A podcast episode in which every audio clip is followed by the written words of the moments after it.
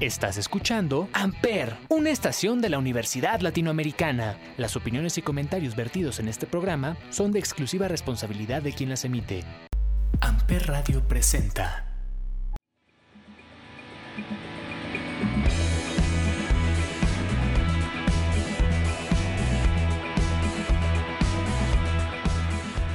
Hola a todos, bienvenidos nuevamente a El Consul.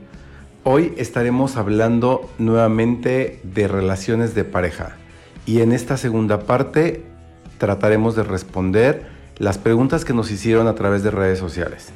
Para esto me acompaña la psicóloga Raquel González Barrón nuevamente. Mi querida Rachel, bienvenida al Consul. Muchas gracias, estoy muy contenta de estar aquí otra vez. Rachel, pues vamos a tratar de responder todas las preguntas que nos hicieron. ¿Te parece? Perfecto. Vamos con la primera. ¿Por qué me dijo que ya no podía estar conmigo cuando él fue quien me buscó y me convenció de regresar después de haber terminado anteriormente? O sea, como que es siempre sí, a la mera te quiero, regresemos, a la mera ya no. ¿Qué onda? Mira, para empezar, sí hay que aclarar que las respuestas que vamos a dar son van a ser un poco superficiales. ¿Por qué? Porque no conocemos todo el contexto. Entonces, de acuerdo a lo que puede ser general, voy a tratar de ir respondiendo. Pero bueno, ¿qué pasa? Cuando empezamos a tener una relación con alguien, lo primero que hacemos es probar. O sea, probamos, ¿no? Es como cuando vas al cine, ¿no? Compras palomitas, ¿cuáles te gustan? No, pues las de... No las he probado. Bueno, voy a probar las de Oreo, voy a probar las de queso y ya después eliges. No quiere decir que esté mal, sin embargo, lo que pasa es que ponemos muchas expectativas en el amor. Entonces perdemos de vista que estamos, estamos expuestos a que una persona nos conozca y no es que seamos desagradables, no es que no seamos valiosos, sino que simplemente lo que ellos buscan en la relación no es lo que nosotros podemos darles.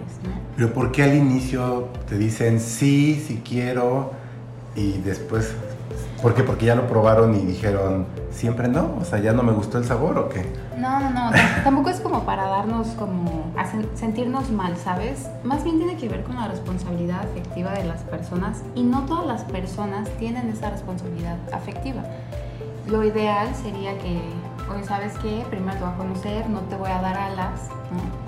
Pero hay gente que no tiene inteligencia emocional y actúa en su parte más silvestre, entonces es como o sea, lo que quiero, voy por él, ¿no? Es como la gente que gasta dinero a lo metro.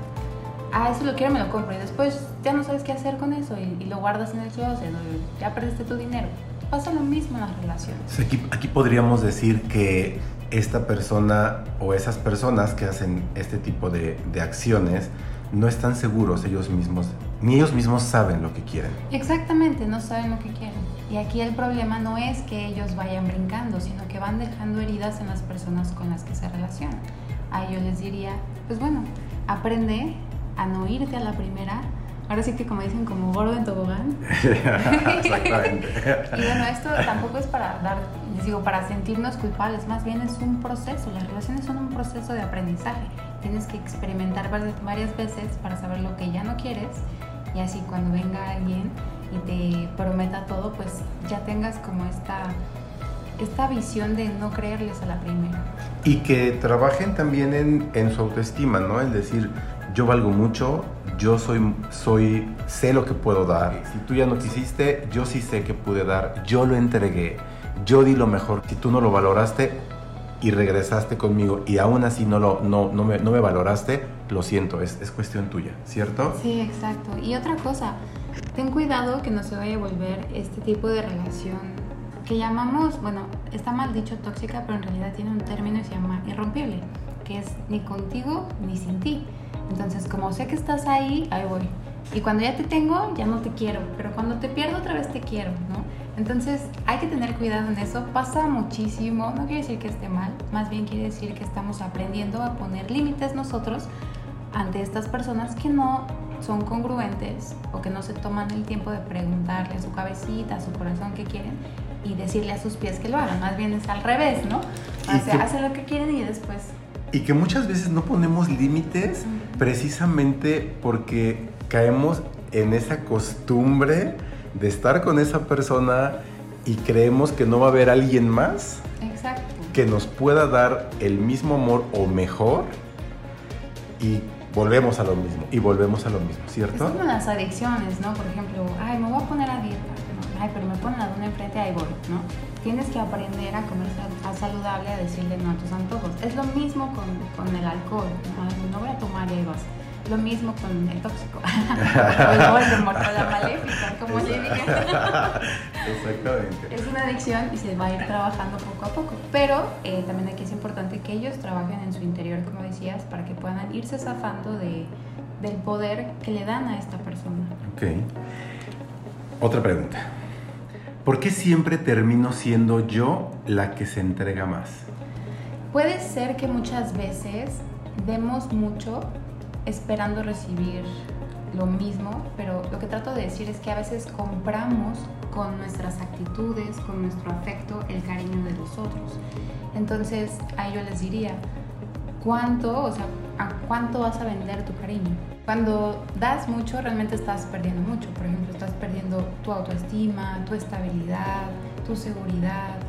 Noches, o sea, por ejemplo, que no puedes dormir en la noche pensando por qué le di tanto y no, o sea, estás perdiendo tu, tus noches de sueño, por ejemplo, esta paz para ir a dormir. Entonces, ¿realmente vale la pena dar tanto?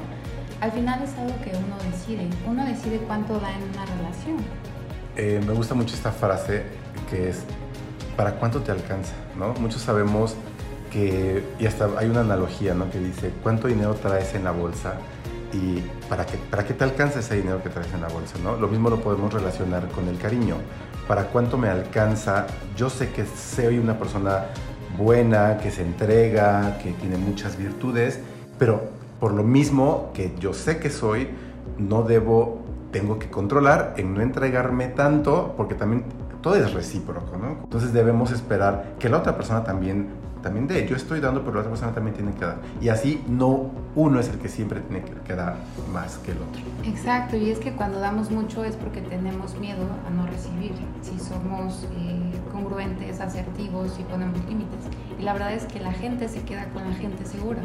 Es decir, si tú ves a alguien y está como servil y se pone de novio tapete, novia tapete, pues la verdad es que eso no genera atracción. Al contrario, ¿no? como de, pues ya sé que estás ahí, pues con mayor razón te, te piso. Porque eso no es autoestima, más bien es como, ay, quiéreme porque yo no me quiero. Entonces cuando uno pone límites y dice no, ¿por qué crees que los chicos malos tienen tanto pegue? ¿no? ¿Por qué crees que eh, a veces somos adictos a Voldemort, a Maléfica? Pues porque ponen límites, no están pensando... Son de cierta manera seguros. Son seguros, de cierta forma, superficialmente. Exactamente. Pero no es como, ay, no ya sabes. Tenemos que ir al primer break, Rachel. Ese nos fue muy rápido el primer bloque. Y ya sabes, vamos a escoger dos canciones. Te toca la primera. ¿Cuál escuchamos? A Selena Gómez, de Una vez por todas. Vamos a escuchar y regresamos. Ya no duele como antes, no. La herida de tu amor sanó de una vez por todas. Soy más fuerte sola.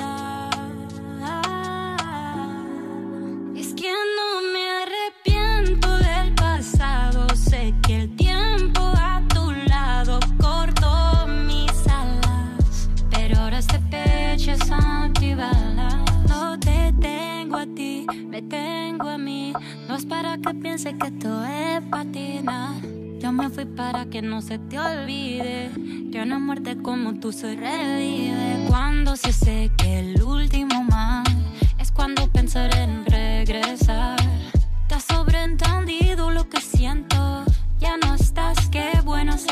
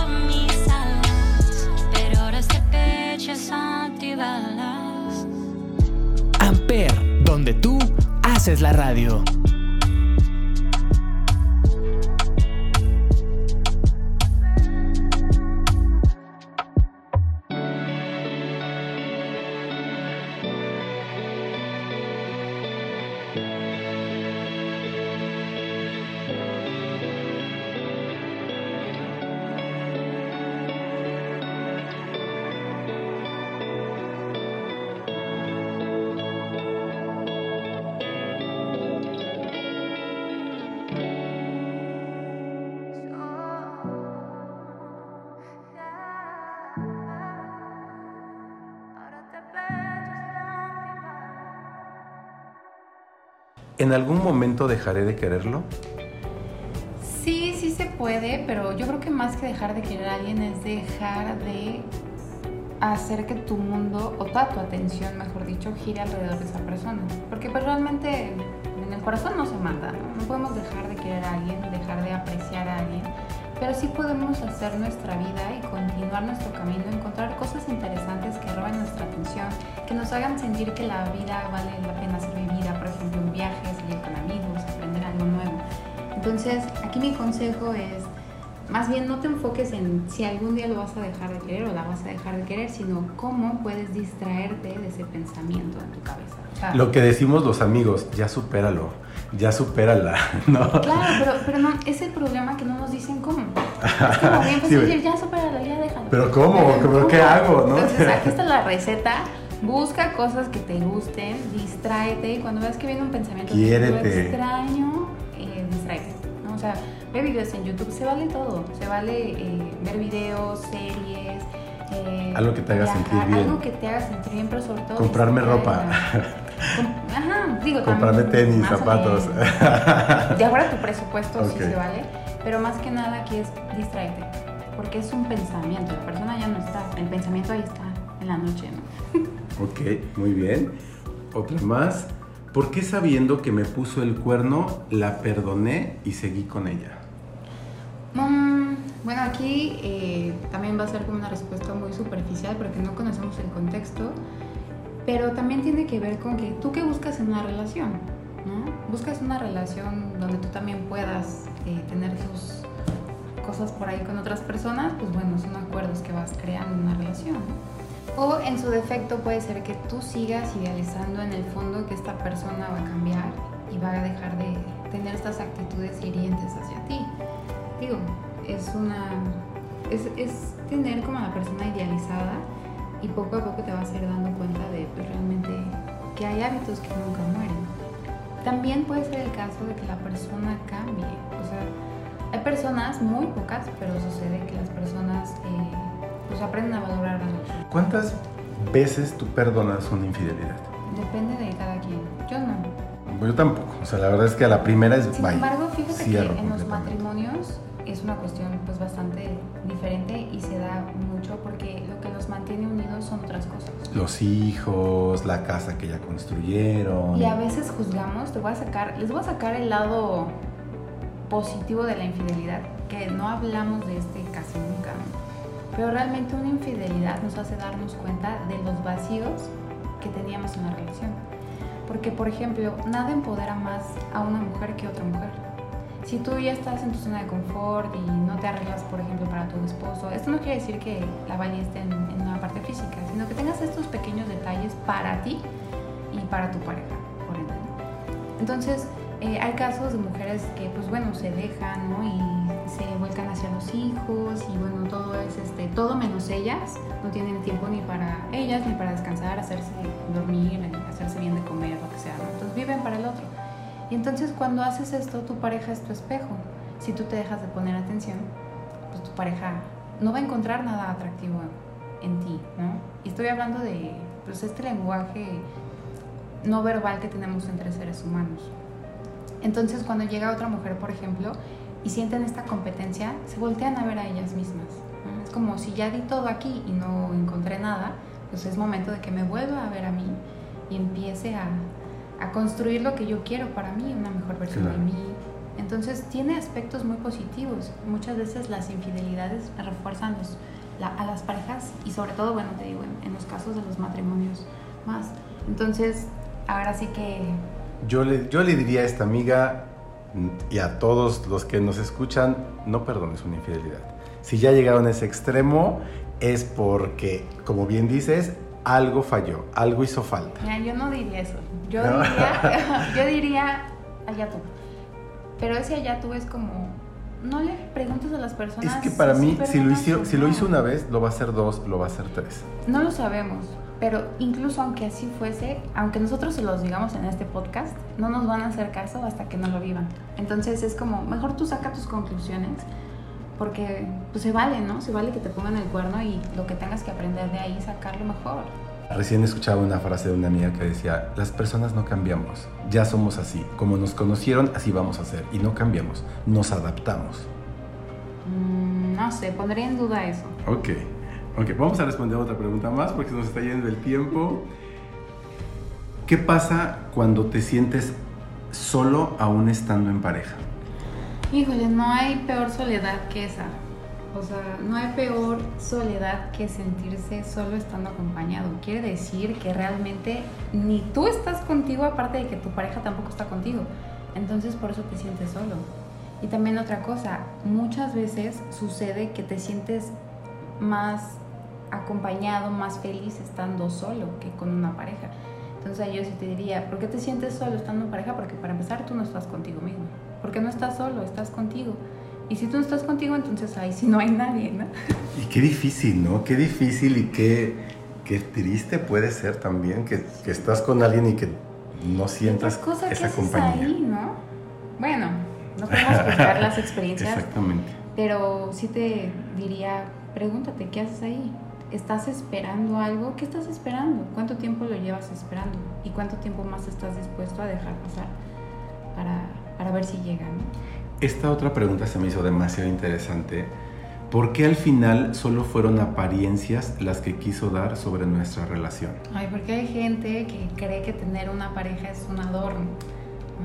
Entonces, muchas veces pasa lo mismo con los trabajos, ¿no? Ay, mira, gano tanto, uy, mi coche, ¿no? Y por dentro, pues a lo mejor están súper endeudados, en el trabajo se llevan súper mal, o a lo mejor ya ni tienen trabajo, ¿no?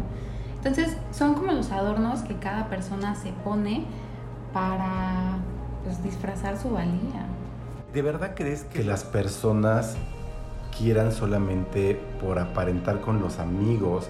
Tengo una novia tengo un novio así. Tengo un novio deportista, un novio futbolista famoso. Tengo una novia modelo. Tengo un, una no, igual a lo mejor no modelo, no futbolista, ah, pero no bonita, no guapo. ¿Es necesario tener que aparentarle a los demás que estoy bien con una pareja? Algunas personas necesitan eso. Es triste, pero es verdad. Y, y volvemos a lo mismo. Lo necesitan porque tienen vacíos propios, ¿no? Y creen que de esa manera los llenan. Pero si ya te diste cuenta, bueno, toma lo mejor para volver a elegir, pero elegir mejor esta vez. Tenemos que ir al segundo break, ya se nos fue el tiempo. Vamos a escuchar, hay una canción que me gusta muchísimo y está como muy movida y creo que viene un poquito al tema. Se llama Miedito qué de Danny Ocean y Carol G. La escuchamos y regresamos, ¿te parece? Vamos.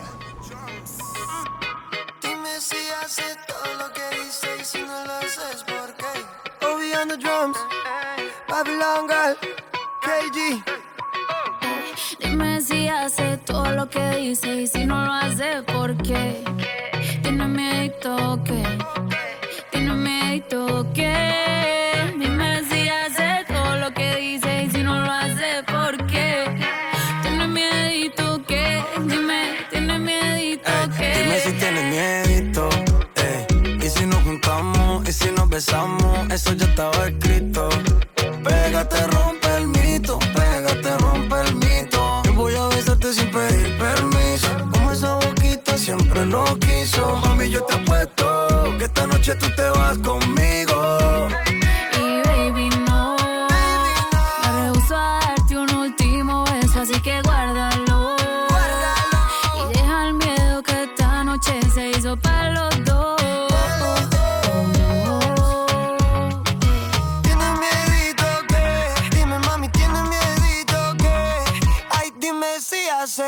lo que dice y si no lo haces, ¿por qué? Que, dime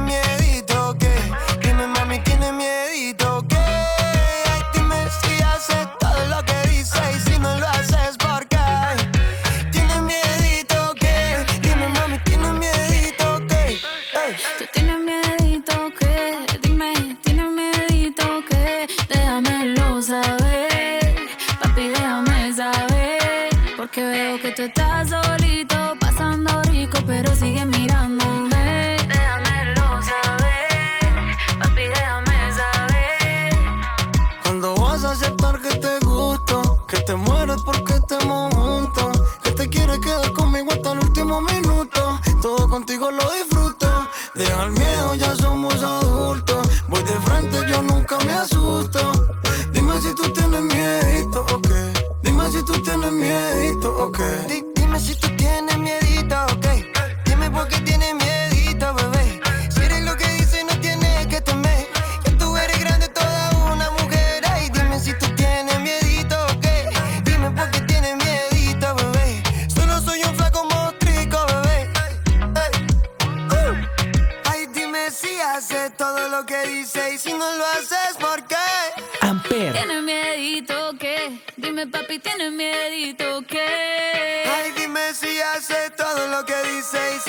si no lo haces, ¿por qué?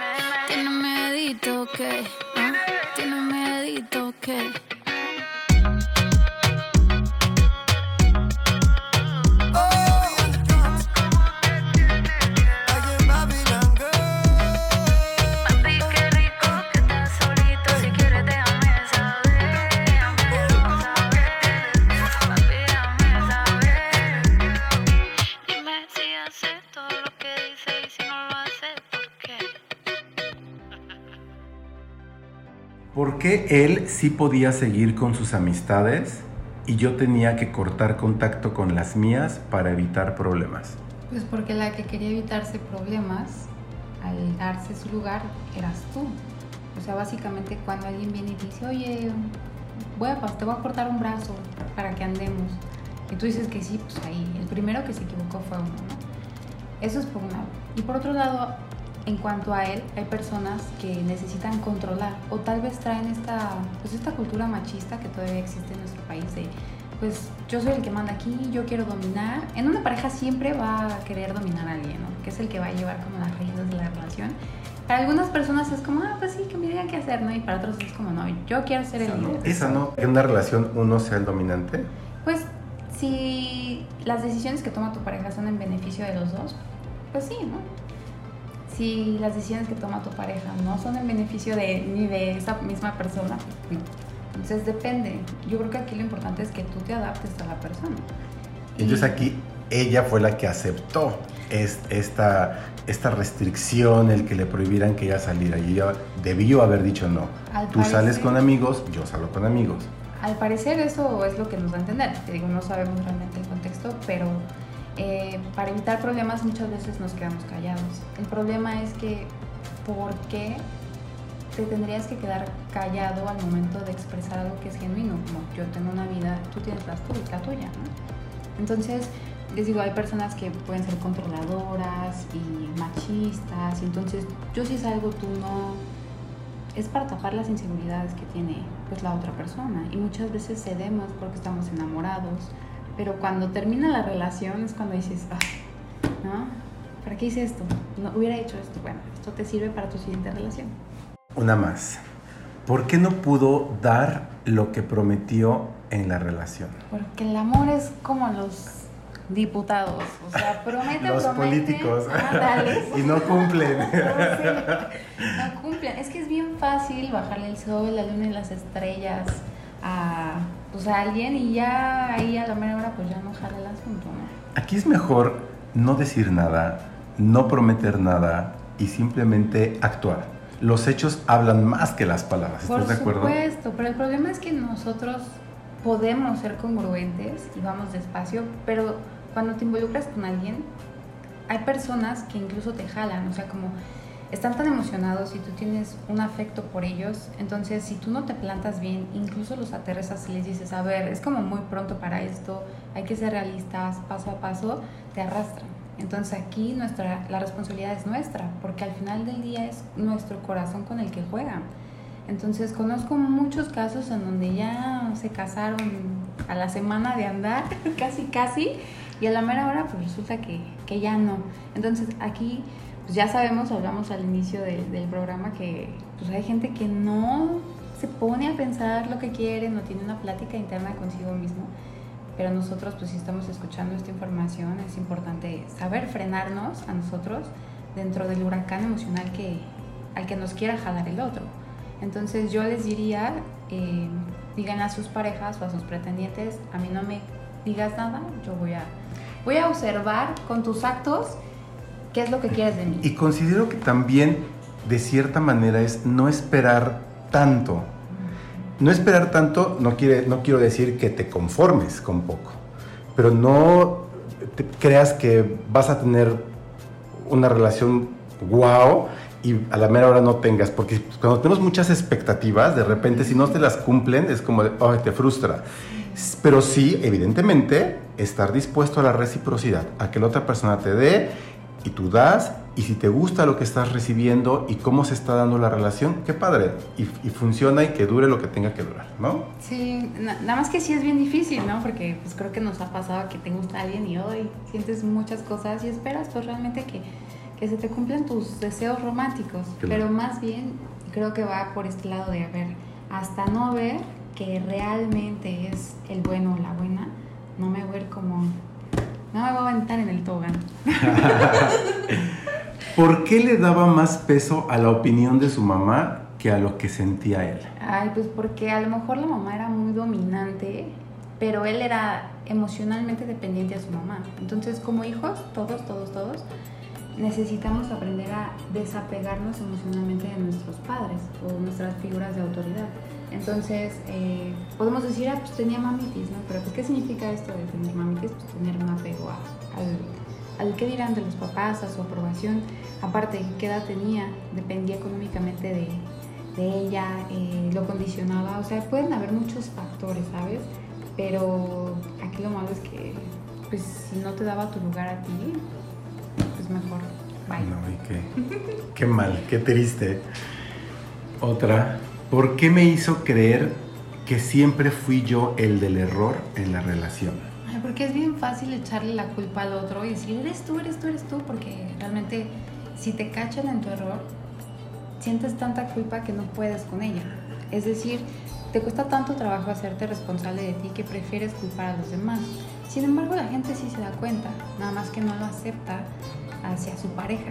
O sea, yo sé que me equivoqué, pero mi orgullo, y entonces me voy a hacer el, el que no se equivocó, y si el otro eh, cede, pues ya, ya le hice, ¿no? Porque se va a olvidar de mi error prácticamente. Pero pues la verdad es que el otro no se olvida, nada más que a veces cede para evitar problemas o para no perder el amor del otro y ya el otro es realmente el que está mal. O sea, si tú sabes que la otra persona está haciendo cosas que a ti no te gustan, pues creo que es momento de que seas honesto contigo y las, o sea, las aceptes. Las aceptes, las aceptes, pero también veas que hay muchas situaciones que tú no cometiste el error y que la otra persona fue la del error, ¿no? Te está aplicando psicología inversa simplemente para no verse descubierto en su falta de responsabilidad consigo mismo emocionalmente. Y si hay gente así, ¿verdad? y eso es la manipulación, ¿no? Que como la gente manipula y nos manipula de esa manera.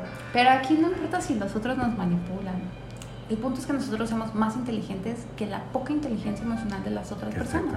Porque al final, te digo, son nosotros a los que arrastran y pues bueno, tampoco es así de un día para otro, pero se puede como poco a poco aprender a poner límites en las relaciones para que, pues si las personas se quieren ir a dar en la torre con su corazón, pues adelante, pero pues que no te arrastren. claro. Rachel, ya se nos fue el tiempo, caray, nos hacen falta muchas preguntas por responder. Vamos a tener que hacer la parte 3.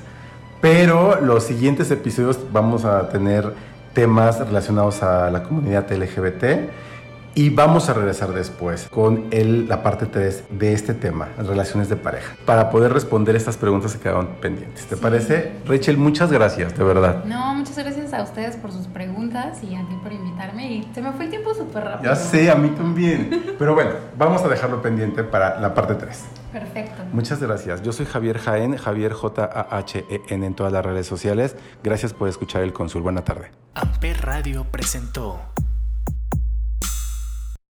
Amper, donde tú haces la radio.